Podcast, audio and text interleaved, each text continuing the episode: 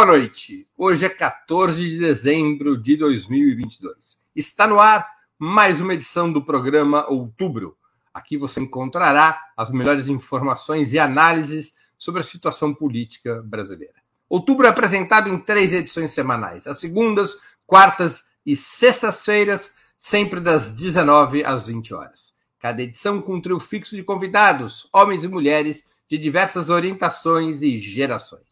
Hoje teremos a participação de Ana Prestes, cientista social, mestre e doutora em ciência política pela Universidade Federal de Minas Gerais, analista internacional e estudiosa da história do ingresso da mulher na política brasileira.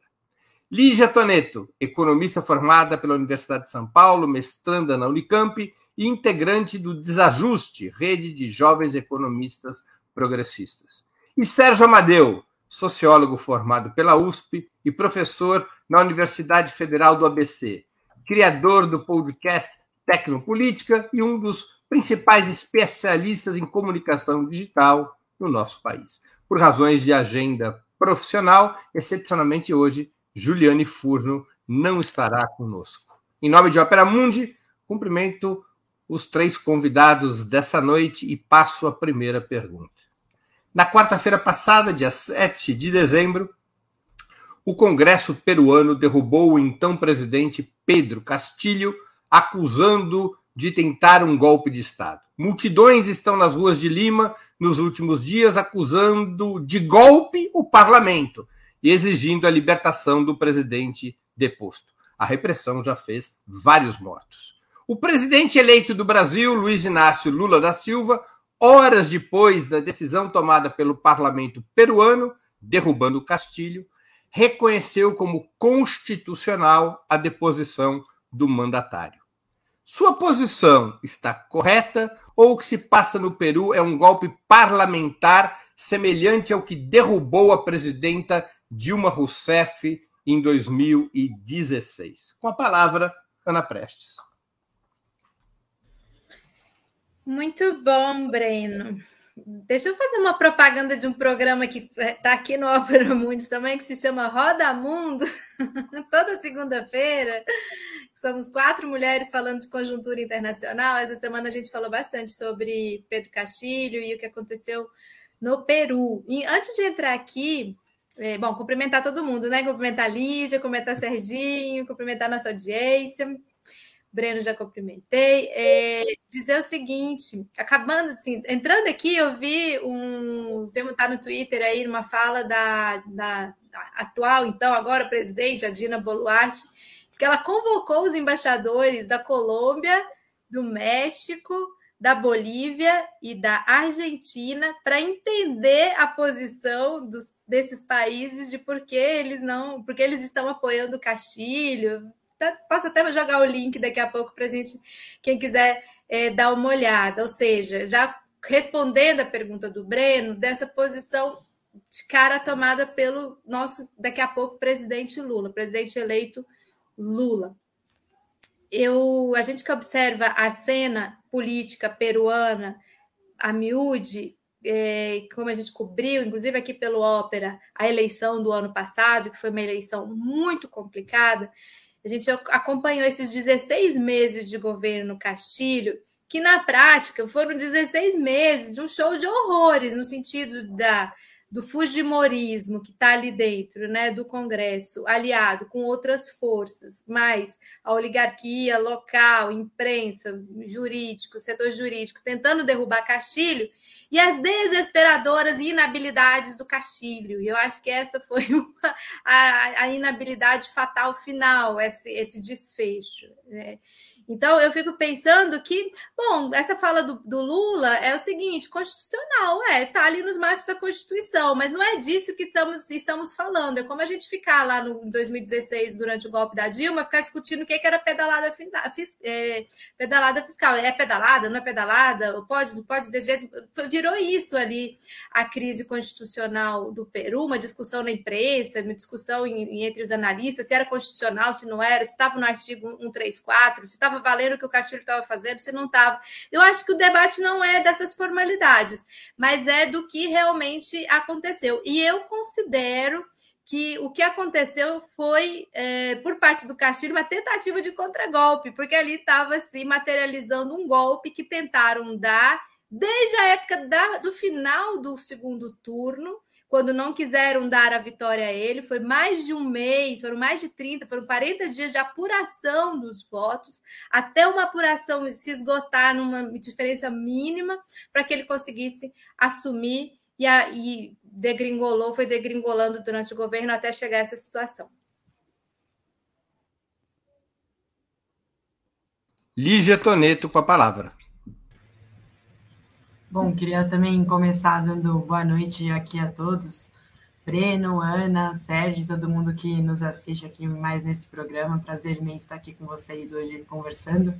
Queria é, reforçar alguns pontos, acho que da fala da Ana, tentar trazer alguns outros pontos, acho que ela é muito mais especialista nessa área do que eu aqui, mas eu acho que a gente viveu no Peru um processo muito parecido com muitos processos na América Latina de intensificação de tentativas golpistas, né? Então a gente viu uma série de movimentações, mobilizações ilegítimas tentando questionar a legitimidade do governo desde a eleição e que foram se acirrando e intensificando ao longo desse processo. Então, acho que em primeiro lugar né, a posição do presidente Lula de demonstrar solidariedade e acusar que ali existia sim um movimento golpista acontecendo e que buscou colocar o Peru numa, numa situação de instabilidade política, é, criando esse cenário de que qualquer coisa poderia acontecer. Mas acho que em determinado momento o próprio Castilho, que defendia que tivesse uma reforma geral do sistema político peruano, acaba é, se perdendo um pouco na sua movimentação e quase que uma tentativa de autogolpe e apoio, apoio popular que ele tinha, que não tinha capacidade de conseguir sustentar e segurar o que era o governo naquele momento. Então, acho que é um movimento que tem uma natureza golpista, é um movimento que tem uma tentativa ilegítima de desestabilização do governo, mas que foi uma crise muito mal conduzida e que a resposta foi esse contragolpe ou autogolpe que o Castilho acabou promovendo e que acabou não tendo é, apoio popular para que se sustentasse. Sérgio Amadeu com a palavra. Olha, bom, então, primeiro quero cumprimentar aqui a Lígia, a Ana, a Breno, e vamos lá. É, eu é, acho importante dizer que a gente está vivendo um momento uh, não muito fácil nas relações internacionais, na, nas, nas novas geoestratégias que têm que ser organizadas por quem defende a esquerda, porque nós estamos vivendo sociedades cindidas pelo neoliberalismo, algumas que flertam, flertam com o fascismo, é, e nós estamos vendo uma sucessão de estados de exceção. É, é, esse termo ele é importante ele precisa ser entendido. Nós estamos vivendo situações onde a gente tem que conviver com elementos que, ora, a gente precisa enfrentar a formalidade para ter resultados contra ações fascistas, mas isso depois pode se voltar contra a gente. Por isso que eu resgato que é, eu acho que o Pedro Castilho foi deposto, é, ele não tem, ele nunca teve um bloco de forças capaz de, de sustentá-lo. A democracia no Peru, quiçá um governo de esquerda contra o neoliberalismo, é muito difícil de parar em pé. É, é, nós estamos é, muitas vezes por falta de organização popular, de luta política, de defesa de elementos que faziam parte de, de dos fundamentos da esquerda, é, e quanto mais a gente recua disso, mais essa extrema-direita se fortalece, mais a sociedade é, não tem como se recompor em torno de uma pauta distributiva, uma pauta de justiça social ou de enfrentamento do neoliberalismo. Então, o Peru, para mim, é um exemplo clássico disso. Agora, é, é preciso dizer que eles articularam um golpe, como foi em 2016 no Brasil. E, na verdade, o golpe de 2016, é, eu sempre dizia, a pedalada fiscal não é crime de responsabilidade. Não adianta a, a, é, o PSDB na época falar crime de responsabilidade é um crime político. Sim, é um crime político. Por outro lado, ele é um crime. E pedalada fiscal não é crime, não está no Código Penal, não tem nada a ver com isso. Então, eu queria dizer que essas firulas muitas vezes também são importantes, mas é, eu acho que, bom, o que o Lula fez foi responder já a um cenário, a uma análise, no meu modo de ver, tá? Ele não, ele não deu uma declaração sem discutir com o grupo que o assessora é, nas relações internacionais. Eu acho que ele falou já pensando que ele vai ser presidente e talvez numa estratégia, numa nova estratégia que ele tem que organizar na América do Sul. Mas o que aconteceu no Peru foi um golpe. É, é um golpe, não foi como o da Bolívia, mas também foi um golpe. É isso aí. Eu vou fazer uma pergunta complementar e estourar o teto de gastos aqui. Cuidado, hein? Cuidado. Diante de um golpe, clássico ou líquido, militar ou parlamentar, o presidente da República que está sofrendo o golpe, ele estaria obrigado, política e eticamente, a só reagir de forma legal?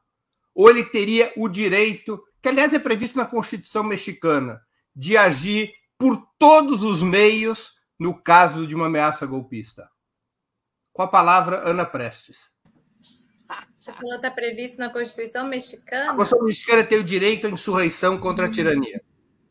Diante, o que estabelece um, preço, um, precedente constitucional de que, diante de um golpe, todas as formas de reação são. E, portanto, não caberia, nesse caso, uma crítica ao Castilho por agir fora da legalidade, porque a legalidade teria sido rompida pelos golpistas. O mesmo valeria para Dilma. Dilma poderia, tendo força, reagir por todas as formas, porque a legalidade já estava rompida pelos golpistas. Ou o código deve ser: os presidentes só podem resistir pelas vias previstas legalmente. O Breno, tô rindo, porque esse debate foi um debate que a gente fez muito na época da Bolívia, em 2019. Esse foi um dos grandes debates da reação do Evo, né? Qual deveria ter sido a reação do Evo?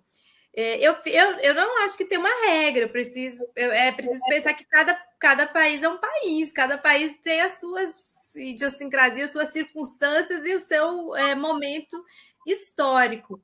É, é, óbvio que se você tem condições reunidas para reagir a um golpe, seja da forma que for, e aí, eu devo lembrar da questão do Evo, porque o Evo ainda tentou conectar com seus militares, né? Ele ainda tentou fazer com que os militares revertessem, mas aí percebeu que também já estava carcomido por dentro também o poder militar e das Forças Armadas. Sim, eu acho que sim. Se um presidente que está sofrendo um golpe, ele consegue mobilizar, seja força social, de mobilizações, movimentos, forças é, armadas, assim como Chaves fez, por exemplo, ali no começo dos anos 2000, para reagir a um golpe, eu acho que sim, que, que, não, que deve ser feito. Deve, não, não vejo que deva cumprir regras para um contragolpe. Então, nesse caso, se o parlamento peruano tentou o golpe, a reação do Castilho não foi um golpe. Pode ter sido, ele pode não ter tido forças, mas ele não, não é uma, uma, uma decisão, o decreto dele dissolvendo o parlamento, que possa ser acusada de violação da democracia. Claro pode não. ser acusado de violação da Constituição. Pode, o que ele fez. Eu acho que ele faltou muita habilidade e inteligência ali, né? Tentar se salvar com aquela Constituição fujimorista, sendo assessorado por as próprias raposas, que ele caiu ali no meio daquele tanto de raposa. Que, não, ele, que... É eticamente criticável o que fez o Castilho ou é apenas politicamente inábil? Eu acho que foi politicamente inábil, mas eu acho que ele estava no direito dele de tentar ficar no poder, porque ele foi eleito para aquele lugar. Essas moças, Serginho, são muito mineiras. Lígia Toneto. Bom, é, eu acho que a primeira condição necessária para a reação, independente em que forma, é conseguir ter apoio popular. Acho que nenhum governante se sustenta, consegue construir uma reação sem apoio popular. Então, seja dentro da Constituição, seja fora da Constituição, é impossível você conseguir ter qualquer capacidade de resistência se você tiver um distanciamento da base que elegeu, um distanciamento é, do, da base de apoio que é capaz de te dar uma condição disso. Eu acho que, num contexto de golpe, não existe exatamente uma constituição que norteie, né? Eu acho que essa questão que você trouxe agora no final, pressionando a Ana, da ética, eu não sei exatamente o que seria um antiético nesse caso, né? Eu acho que é de quais valores que você acredita, né? Até quando é, a democracia ela se sustenta numa Constituição, ela vai ser respeitada no cenário de que tem um lado que é antidemocrático. O que é defender a democracia quando você está é, resistindo a um ato antidemocrático? Qual é a capacidade que você tem? Então, não acho que tenha necessariamente é, uma ética que possa regir um cenário de tentativa de golpismo. Agora, eu acho que a capacidade de reação que tem é, dentro e fora da Constituição, então, dentro da Constituição é a primeira capacidade de reação possível. Isso depende de uma base de apoio que ela não necessariamente é estritamente popular. Ela é a capacidade do apoio popular de conseguir mobilizar forças do Congresso. E geralmente, em cenários de golpe, você tem uma perda da maioria no Congresso. Então, acho que é uma capacidade de tentar construir uma maioria no Congresso, e esse é o tipo de reação dentro da Constituição que eu acho que é possível e necessário de ser tomado. Agora, qualquer tipo de reação que vá extra à Constituição depende de um apoio popular maior ainda, que dê a sustentação para isso, porque você não tem como tentar fazer uma. É, e aí eu não acho que tem problema de chamar de, de contra-golpe, por exemplo, porque a palavra golpe também não tem um valor ético em si nesse cenário. Mas se você está numa tentativa de dar um contra-golpe, numa tentativa de reagir é, com outras energias, você depende de ter uma sustentação no dia seguinte, porque senão no dia seguinte vai ter uma nova tentativa, porque não são processos de uma tacada, e você vai perder. Então, eu acho que é, conseguir construir é, arcabouços que garantam que você não perca isso, e às vezes uma tentativa mais radical fora da Constituição é uma coisa que faz perder a base de apoio, uma base de apoio que pode garantir um outro tipo de resistência. Então, eu acho que é, como a Ana começou dizendo, acho que cada caso é um caso, cada cenário é um cenário, acho que é, avaliar em abstrato não, não tem necessariamente uma resposta, mas eu acho que é, o que importa para uma tentativa de reação é que ela seja bem sucedida, mas o que for ser tentado é a capacidade que o momento histórico permite em cada país. Antes de passar a palavra para o Serginho, já que hoje teve o jogo Marrocos-França, em 1966, o rei Hussein VI do Marrocos estava ameaçado de um golpe de Estado pelos seus militares, pelos seus generais. Ele convidou todos os generais para o palácio. Os palácios foram jantar com o rei Hussein VI, que é o pai do atual rei. É, ele fechou as portas do palácio e fuzilou todos os generais. Quando Allende soube a conspiração do golpe no Chile em 73, ela estava a pleno vapor, e pressionam a ele para reagir contra os militares, o Allende disse: Eu não reagirei como o Hussein VI, eu não farei o mesmo que ele fez. O Hussein VI governou até morrer, o Allende foi derrubado em 1973, já que estávamos falando de uma discussão ética. Serginho! Bom, Breno, você lembra fatos históricos impressionantes, mas eu vou lembrar uma frase histórica também. Justa é a guerra quando necessária, e piedosas são as armas quando somente nelas repousam a esperança. Bom, eu sou da ciência política e essa frase é de Maquiavel. Tá lá no Príncipe, tá lá no Príncipe, não é coisa nova, não é coisa do Gramsci, tá lá, lá bem atrás. Mas veja bem, essa frase do Maquiavel ela tem que ser lembrada junto com outra, que é do Carl Schmitt, teórico da soberania. Tem soberania, Breno, quem pode decretar o estado de exceção. E aí é o seguinte: juntando as duas, eu diria, é, concordando com a Lígia e com a Ana, é a conjuntura política que define a política. É claro que o Allende é, ele poderia ter feito uma reação prévia é, que não necessariamente precisava ser de fuzilamento, mas podia ser uma relação de tentar desbaratar é, com ação política, judicial e, e até com violência, porque ele seria, na verdade, fruto, ou era óbvio que o que vinha ali era um ataque violento à Constituição, à democracia, ao poder. E ele não fez isso, e ele teria razão de fazer isso. Agora, ele optou por que caminho? Eu não entendi direito, eu não conheço tão bem a história do Chile assim, mas qual o caminho que ele acreditou, né? Essa é a questão. Foi um erro brutal. No caso do Peru, eu não sei nem se o, o, o, o, presidente deposto tinha aquele apoio que o Allende tinha na, na, naquela situação onde ele poderia ter reagido. Na minha opinião, eu acho que ele tinha bastante apoio. Agora, é, ou mesmo em 64 no Brasil, João Goulart, Breno, ele tinha o apoio do terceiro exército até. Por que, que ele, ele optou por um outro caminho? Porque ou ele psicologicamente não tinha, não tinha condição de liderar uma guerra civil, ou ele viu que seria uma fria total, que seria dizimado. Mas o fato é o seguinte: em geral, os estrategistas, na história, eles erram e acertam, mas eles tentam fazer uma análise de conjuntura. Eu acho que é, o próprio Evo Morales, que a gente criticou, ele acertou em sair da Bolívia e ele tentou recuperar e articular. E eu acho que deu certo a articulação. Tá aí a Bolívia. No Peru, o Peru, eu, pelo que também não tenho um conhecimento profundo, finalizando, eu acho que a situação de lá é, é muito ruim. Nós não temos força política social. E espero. É, é, eu acho que o Brasil está muito longe da realidade do Peru, muito, muito longe. Acabamos de ganhar uma eleição, mas a gente tem que se cuidar a gente tem que se cuidar e avançar a organização popular. Porque eu quero lembrar o que a já falou, ela falou assim: olha, processos assim não são decididos de uma tacada. Claro que não, porque é, é uma guerra. Nós estamos vivendo uma guerra. Uma guerra contra um, um conjunto da classe dominante no mundo que não tem mais nenhum interesse na democracia.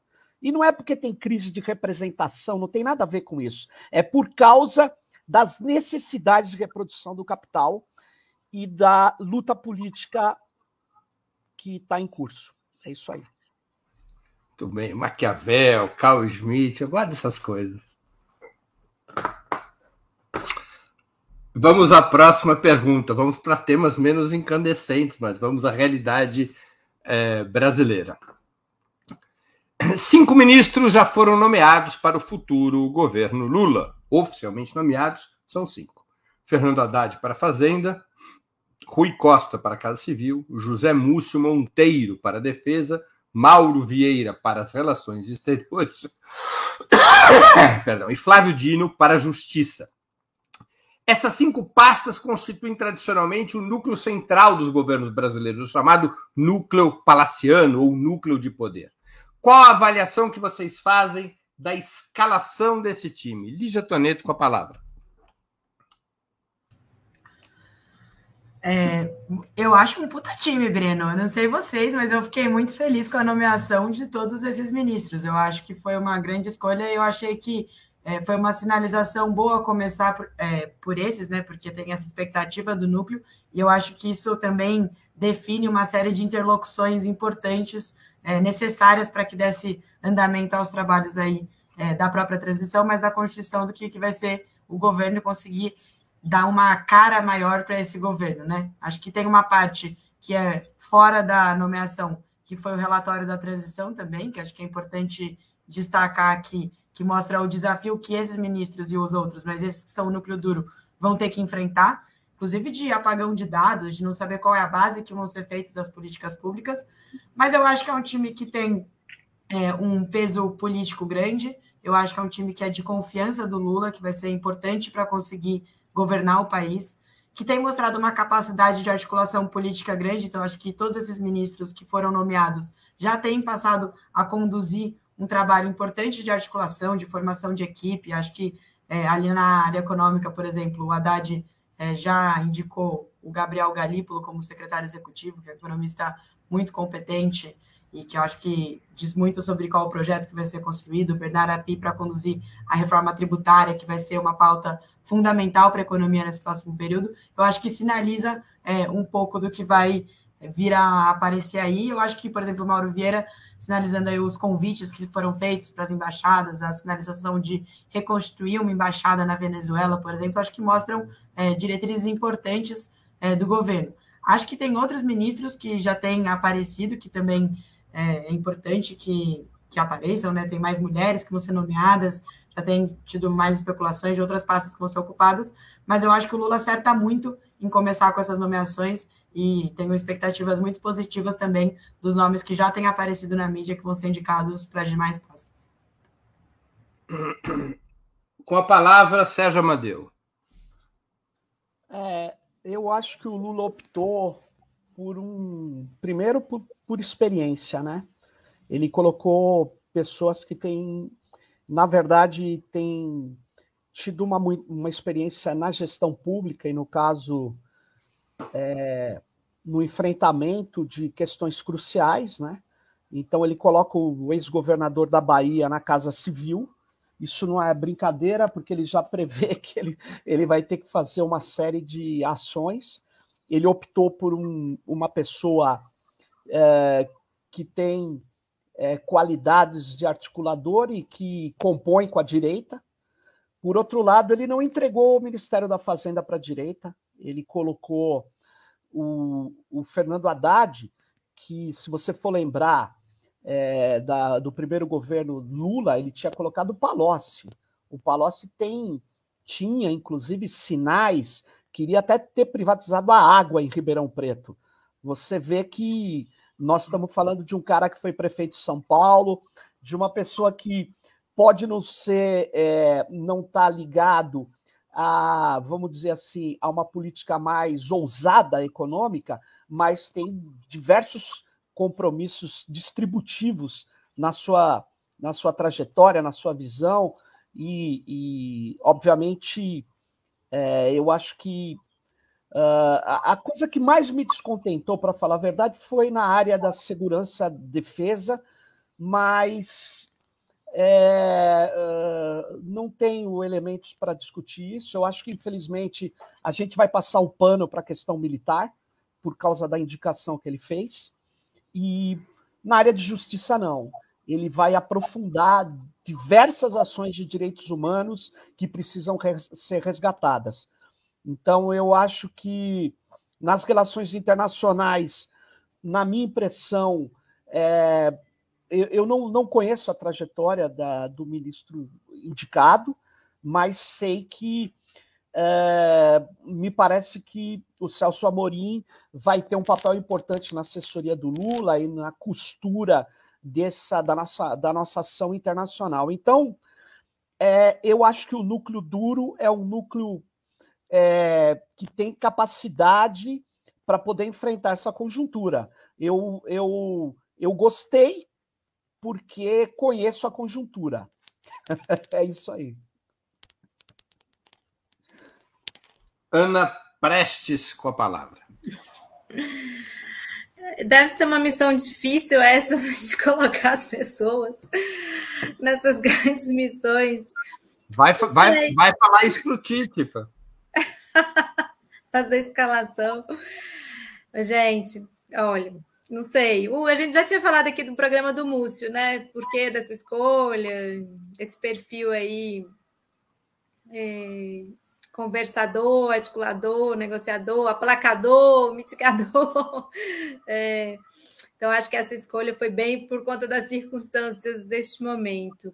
Eu gostei muito do Flávio, eu sou muito assim admiradora do Flávio Dino, já acompanhei ele em várias, é, várias missões, digamos assim, inclusive já tive bem perto dele, então admiro muito o trabalho dele. Então, acho que de todos esses aí, o que mais é, me, me dá assim, é, segurança e até uma certa torcida, vai lá, faz, faz, faz direito, assim, é o Flávio. O, os demais, eu acho que o Haddad é uma aposta, não sei, é, é uma pasta muito importante, essa pasta da, da economia. Eu acho que ele é uma aposta e, e, é uma pessoa muito próxima ao Lula, então também é uma possibilidade do Lula. É, não é um indemissível, digamos assim, não é alguém indemissível, é alguém que está ali muito, muito perto do Lula e com quem o Lula pode ter um, um diálogo muito próximo. O, o Rui Costa ali, essa, a, na Casa Civil não, nem sei muito o, o, que opinar ali. Vamos ver como é que vai se dar a articulação. Talvez seja por habilidade, pode ter ser que tenha uma habilidade para articulação também com o Congresso, com as demais forças políticas. Agora, no Itamaraty, me deu um certo desânimo, assim. Eu, eu esperava mais, assim, do Itamaraty. Falar sinceramente para vocês. Eu esperava uma coisa mais ousada, sabe? Eu acho o Mauro Vieira muito Itamaraty, assim, muita cara de Itamaraty, muito é, esse jeito quase que apagado, quase que você não ouve a voz, quase que você não. Né? Aquela coisa de uma diplomacia bem é, paquidérmica, no sentido assim, que ela, ela é devagar. E eu, eu, esperava mais ousadia na, na, em quem ele colocou no Itamaraty. É isso. Muito bem. Vamos a mais uma questão.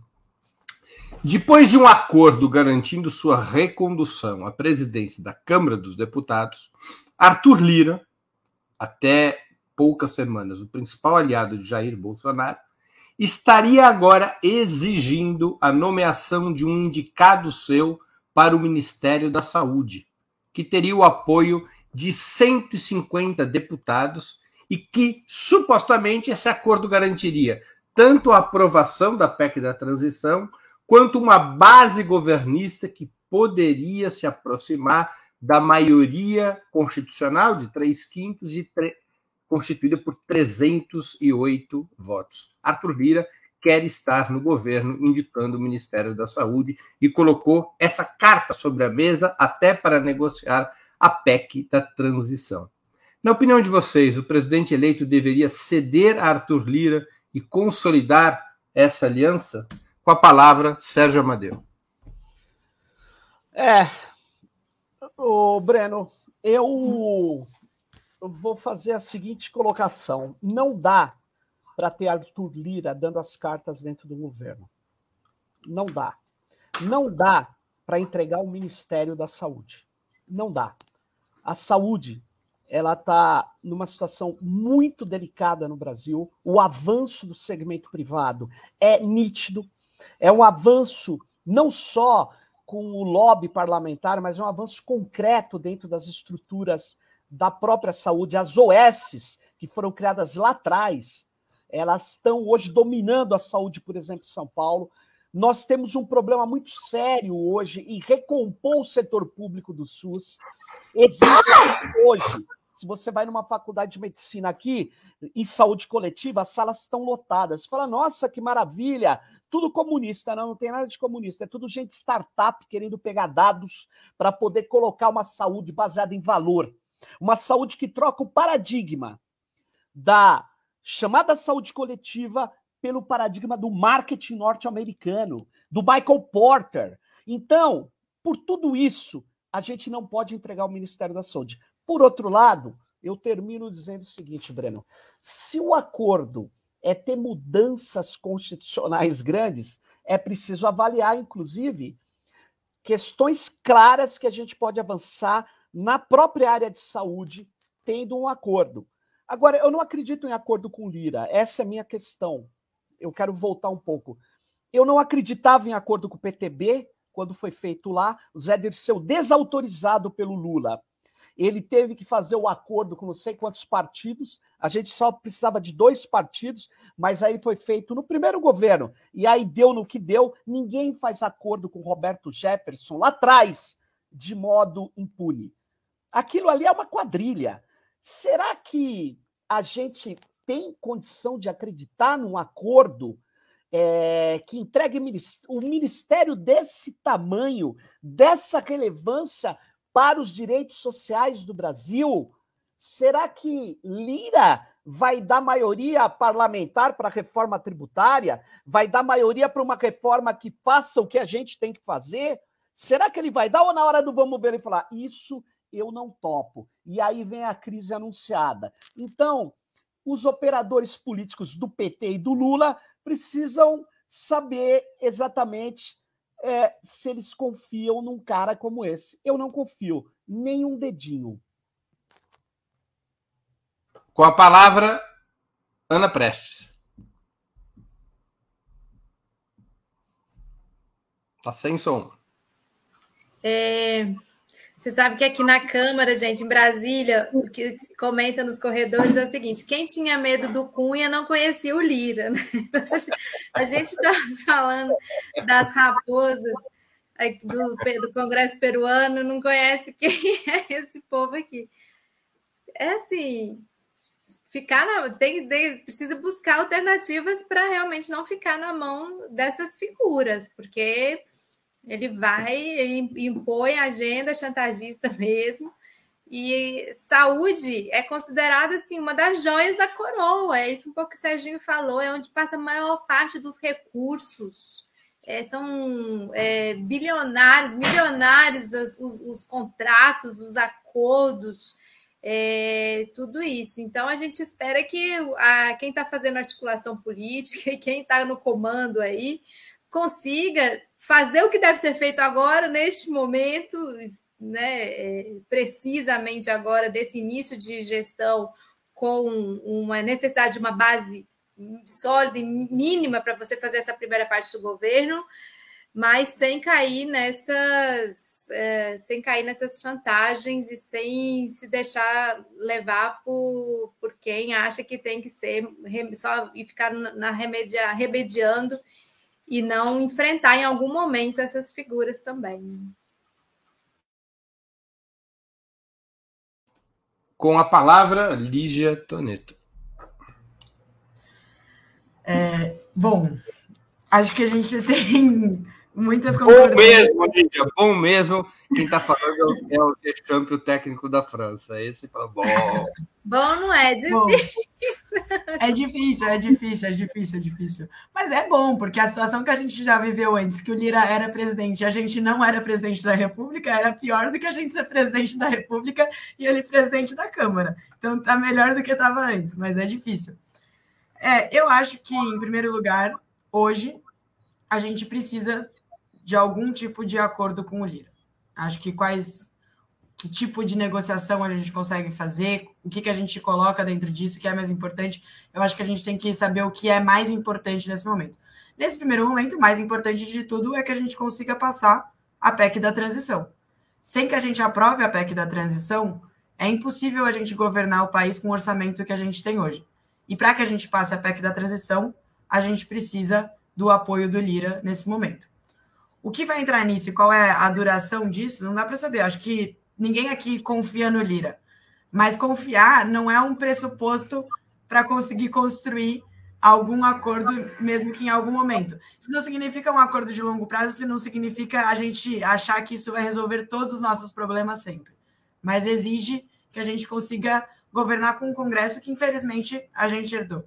Hoje, infelizmente, nós temos um Congresso que é muito difícil de governar e a gente precisa ter capacidade de governabilidade, porque não adianta a gente ter o melhor projeto de governo, o melhor escalão de ministérios, se esse projeto de governo e esses ministros muito bem nomeados não conseguirem fazer o projeto se implementar, não conseguirem fazer o país crescer, não conseguirem distribuir renda, não conseguirem efetivamente governar. Eu acho que a saúde é uma pasta muito grande para entrar num tipo de negociação desses. E aí queria reforçar e concordar os pontos da Ana do Sérgio, que eu acho que a saúde é uma das pastas que está mais destruída e mais foi devastada. Os índices de vacinação são absurdos. A gente teve uma queda é, gigantesca. Eu estava hoje vendo o índice de mortalidade materna, mais do que dobrou nesse último período a mortalidade materna. A gente voltou a ter na casa de 100 mortes por 100 mil é, mães, que é um índice muito grotesco. A média da, é, sugerida pela OMS é de 20, por exemplo. A gente tem o orçamento que foi enviado para a saúde pelo Bolsonaro, por orçamento do ano que vem. Caso a gente não aprove a PEC da transição, seria um corte de 42% do que foi nesse ano. Então, é, é, inegável que a saúde é uma pasta estratégica e eu acho que a gente tem hoje um nome, é, na minha opinião, muito bem colocado, que é o nome da Nízia, da Fiocruz, que é uma pesquisadora muito respeitada, uma técnica, uma gestora muito competente. E eu acho que tem uma pressão para que ela fique muito grande, que eu acho que é possível que consolide. É, eu não gostaria que o Arthur Lira fosse quem fosse determinar quem vai ser o ministro da Saúde. Agora, eu acho que é, tudo está no jogo para a gente conseguir é, governar esse país e tomar as medidas necessárias. Espero que não seja a saúde. Vamos a mais uma pergunta. Na última segunda-feira, dia 12 de dezembro, logo após a diplomação do presidente eleito, grupos bolsonaristas queimaram carros e ônibus, tentaram invadir a sede da Polícia Federal e atacaram pedras contra policiais. Entre os vândalos, nenhum preso. Não há um só preso. Como enfrentar e desbaratar o vandalismo bolsonarista? Está se indo pelo caminho certo? As instituições estão garantindo que o vandalismo bolsonarista seja neutralizado? Com a palavra, Ana Prestes. Gente, então, até compartilhar com vocês, vocês acreditam que por acaso eu estava lá naquele local, naquele momento. É, e eu moro em Brasília, perto ali do, do Brasília Shopping, do setor hoteleiro norte. Como está tendo a transição, a gente foi jantar com o pessoal que estava aqui em Brasília no, no, na transição, ficamos ilhados dentro de um hotel, no lobby de um hotel, enquanto aconteciam todos aqueles ataques. Então, não só eu, como várias pessoas e todas as câmeras concentradas nessa região central de Brasília, que fica bem em torno da torre de TV e pega os entroncamentos norte e sul, eixo norte e sul e o eixo leste-oeste, é, puderam ver com, com muita clareza que não foi que as, que as, forças de segurança pública não prenderam uma pessoa, zero pessoas. As pessoas estavam quebrando fachada de, de hotel, de, de shopping, queimando carro, queimando ônibus. Isso foi realmente uma coisa que chocou muito. Agora, indo diretamente para a pergunta do, do Breno, se estamos indo pelo, pelo, pelo rumo certo, eu entendo se estamos indo o novo governo, o governo da, que está transitando né, para ser governo.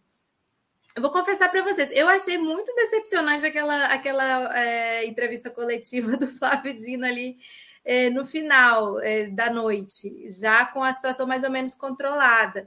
É, é, óbvio que um governo que ainda não é governo tem as suas limitações. Eu percebi, a gente percebeu ali que ele estava tentando inclusive colocar o secretário de Segurança Pública do Distrito Federal na tela para que ele também se responsabilizasse. E diante da não responsabilização deles, inclusive foi dito no, no outro dia pelo próprio Flávio Dino, olha, tá, não vai ter ninguém agora é, criminalizado, mas a partir de 1 de janeiro nós vamos fazer o que tem que ser feito. E é isso que se espera. Porque o que está acontecendo em Brasília hoje, a gente fala como quem está morando aqui, quem está observando, quem está vendo esse eixo norte, que vai do QG do Exército até o Palácio do Alvorada, passando por esse local onde está o Brasília Shopping, é um eixo que está tomado, seja por eh, bolsonaristas, esses que estão acampados e que fizeram esses atos de vandalismo e de destruição, seja os próprios militares que estão ali no Exército, seja o GSI que está lá com o Heleno, seja lá na ponta o Alvorada, que é o chefe, o comandante deles, todos. E tudo isso com conivência, anuência da Secretaria de Segurança Pública e do próprio governo do Distrito Federal. Gente, uma, acho que menos, foi na, na quinta ou na sexta-feira, houve um ato em frente ao MEC por conta das bolsas não pagas. Um estudante pichou, acho que pichou a parede do MEC, foi preso na hora. Ele foi preso na hora. Aqui, a hora que o pessoal estava queimando o carro, queimando o ônibus, jogando, fazendo maior estrago. Não foi presa uma pessoa, uma, uma só para contar a história. Eles estavam mascarados? Estavam com a Estavam com a camiseta. Alguns tinham camisetas amarradas no rosto, só camiseta. Mas eles estavam de verde e amarelo, estavam com aquelas cores lá do, que eles usam, né, o preto. Os carros da onde eles tiravam material que nós vimos estavam adesivados, essas, essas caminhonetes, esses carros grandes que eles usam, da onde eles iam tirando esses rojões que eles usaram, essas bombas. É, tinha gente passando deles de bicicleta com coquetel molotov, todo mundo viu, era assim, muito claro que era tinha uma garotada muito nova que estava com as camisetas, que eles estão falando que são black blocs, mas não, não, são black blocs. Eu acho que está muito claro quem foi que fez.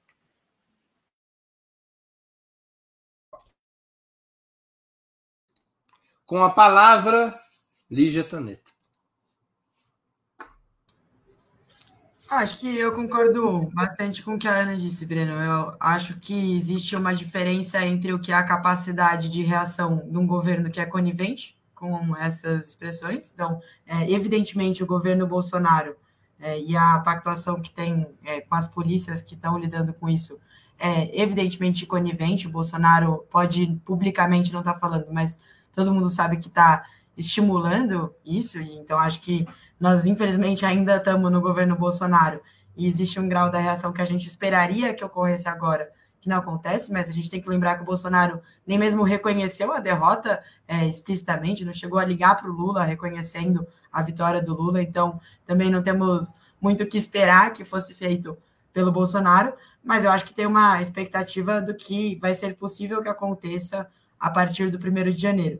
E eu acho que a gente tem que ter muita firmeza em responsabilizar é, quem praticou esses atos pelos atos e conseguir é, ter uma resposta para isso, né? É impossível que isso fique, que passe incólume, né? Que passe sem que tenha nenhum tipo de resposta a isso. Eu acho que tem uma parte é, que o próprio STF tem tido é, uma firmeza em responder ao que é isso, nós vamos precisar conseguir é, mudar o que é a postura de em alguns lugares que eu já cheguei a ver passar na frente, que tem é, posto da Polícia Militar aqui no estado de São Paulo, que faz a segurança das pessoas que estão se manifestando, ao invés de conseguir é, acabar com isso. A gente sabe que se fosse um acampamento de professores, de militantes de esquerda de sem terra, teria acabado em dois dias, é, sabemos como.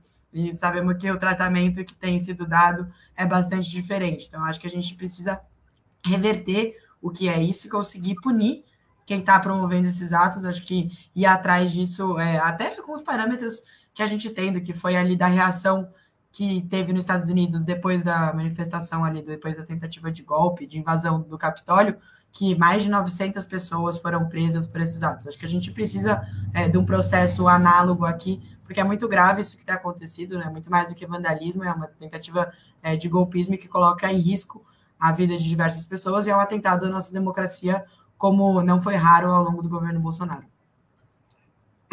Com a palavra, Sérgio Amadeu da Silveira. Bom, concordo com a Lígia, com a Ana, e quero dizer que a saída é.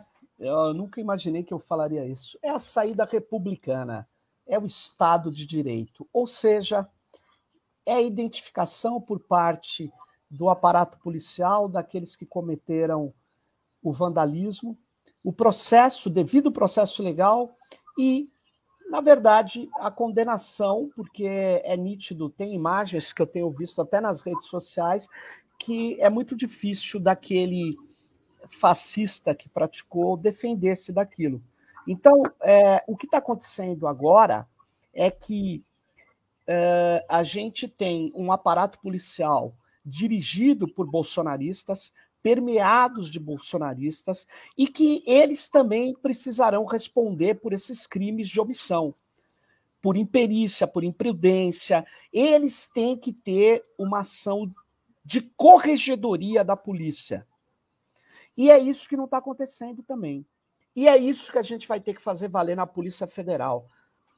É, quando você vê na prisão do Jefferson aquele policial que era o negociador dizendo que ele falou aquilo para negociar, o que, que é aquilo? Aquilo é um verme.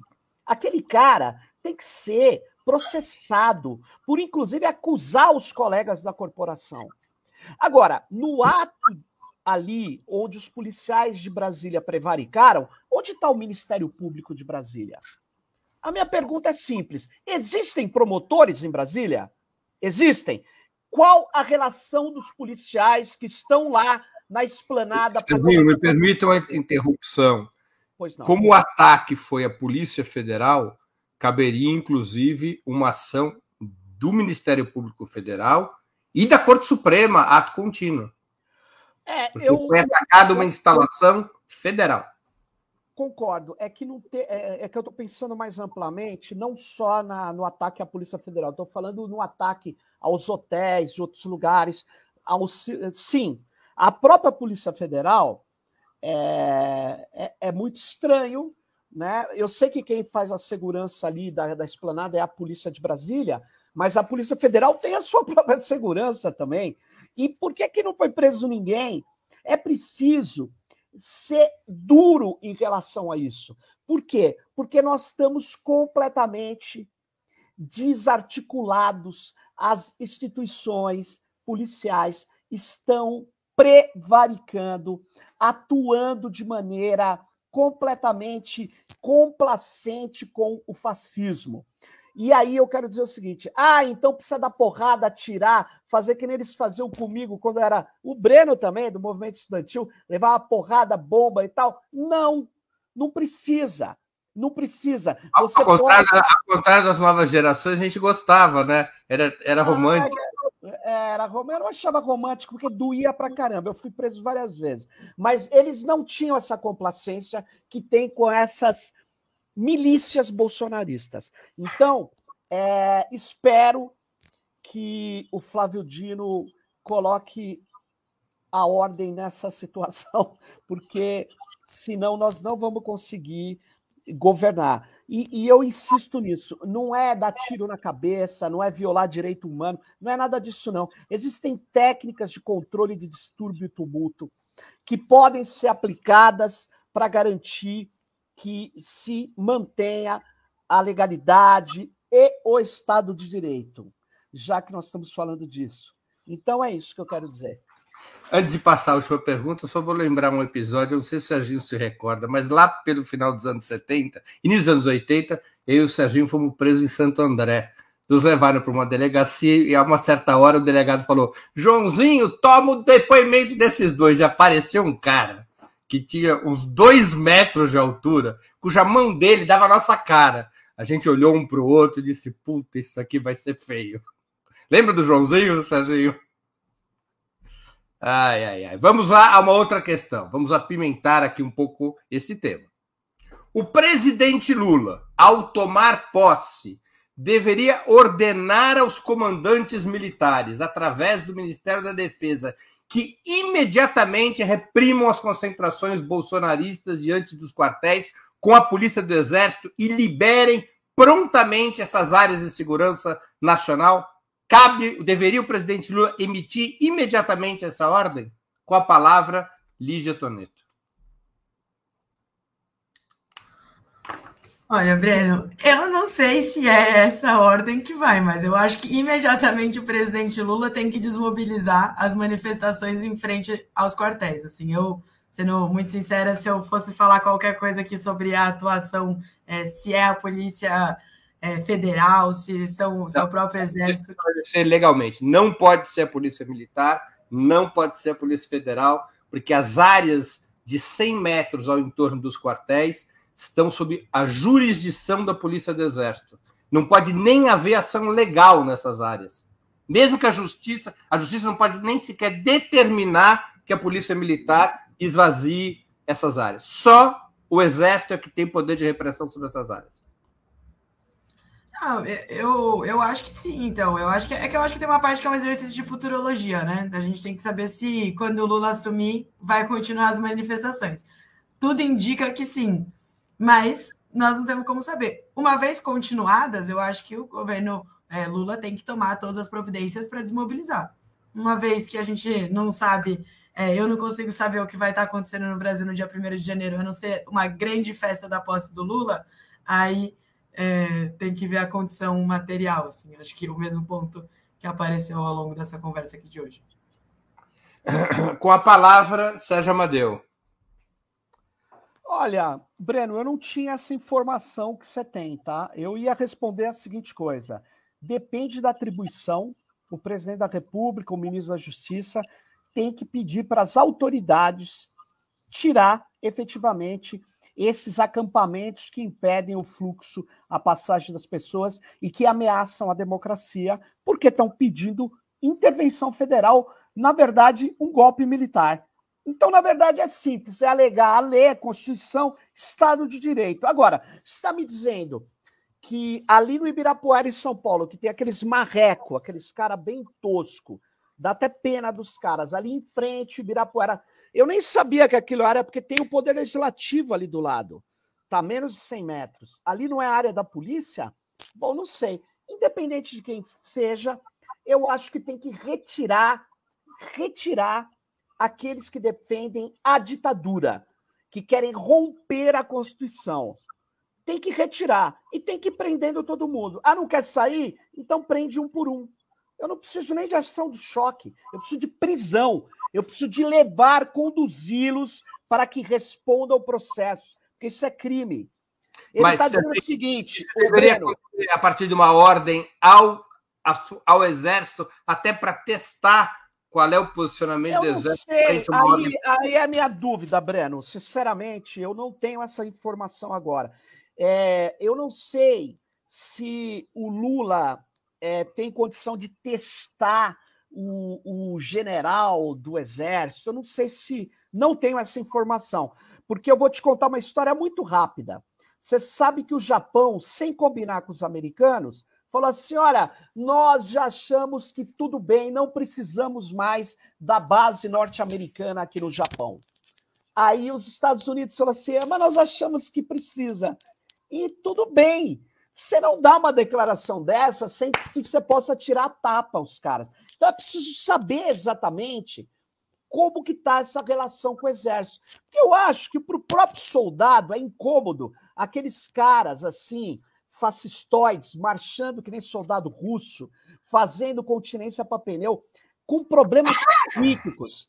E não é a Cracolândia, porque a Cracolândia você tem que fazer um processo de envolvimento, de levar o cara para um tratamento. Ali, você tem que trabalhar com o fascista. Então, Breno, ele quer dizer o seguinte: exército, dê um golpe e mate esse cara que está falando que sou eu. Ou seja, no meu legítimo direito à democracia, eu quero que ele seja preso antes que ele faça isso. Então, se vai ser o Lula ordenando ou não, eu não sei, mas o ministro da Justiça tem que encaminhar o devido processo legal, as ações policiais, ou, como você diz, Breno, a polícia do Exército. A polícia do Exército, ela não sabe prender, você sabe melhor que eu, ela sabe bater, ela sabe atirar.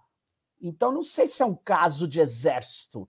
É nesse sentido, eu sou contra o exército. Legalmente, é que legalmente. Contra o exército na ordem pública. Exército esperava mais do Lula, cuida da defesa nacional contra outra força militar. Quem cuida da ordem pública é polícia.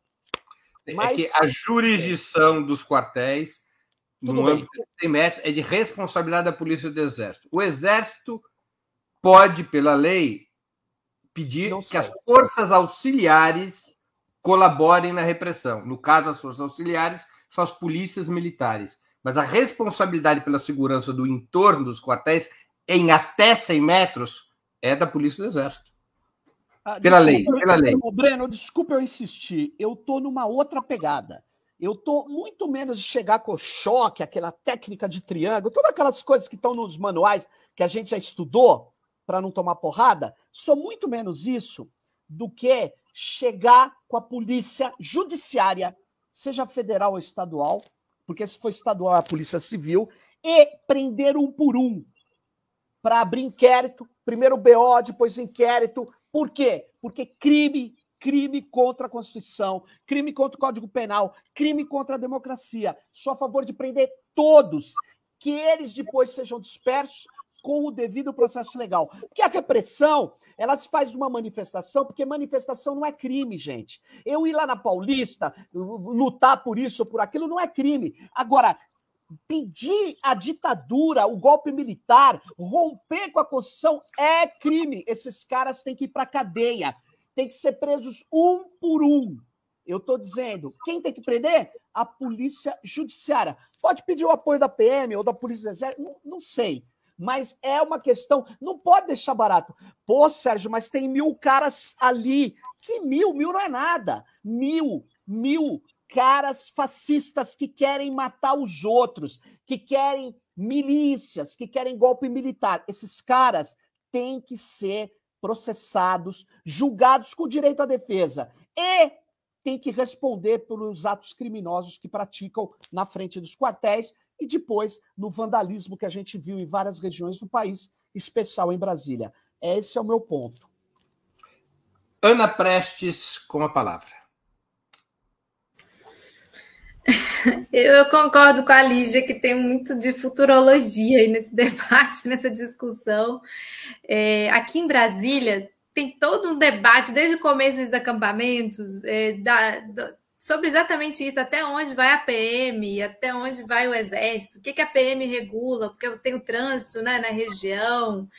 É, agora, independente disso tudo, eu acho que não dá para esperar de forma alguma que seja feito isso, muito menos pelo Lula. Isso contrariaria, inclusive, a indicação dele do José Mussi para ministro da Defesa.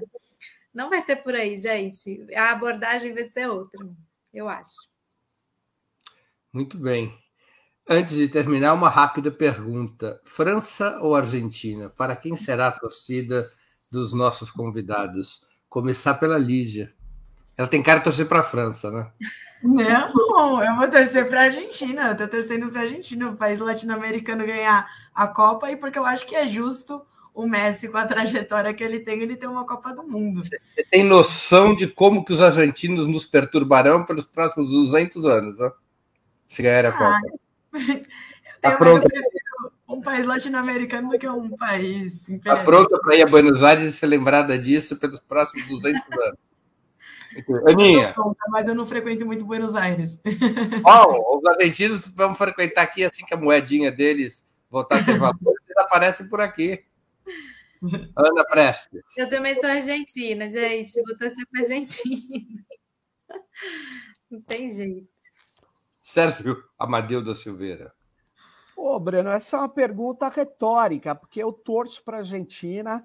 Eu acho que os argentinos não são assim como você está falando. Piada de futebol sempre teve. Eles torceram para o Brasil, ficaram tristes que o Brasil perdeu, você sabe disso. E torcedores que estavam lá em Doha não torceram para o Brasil, não. Não, não.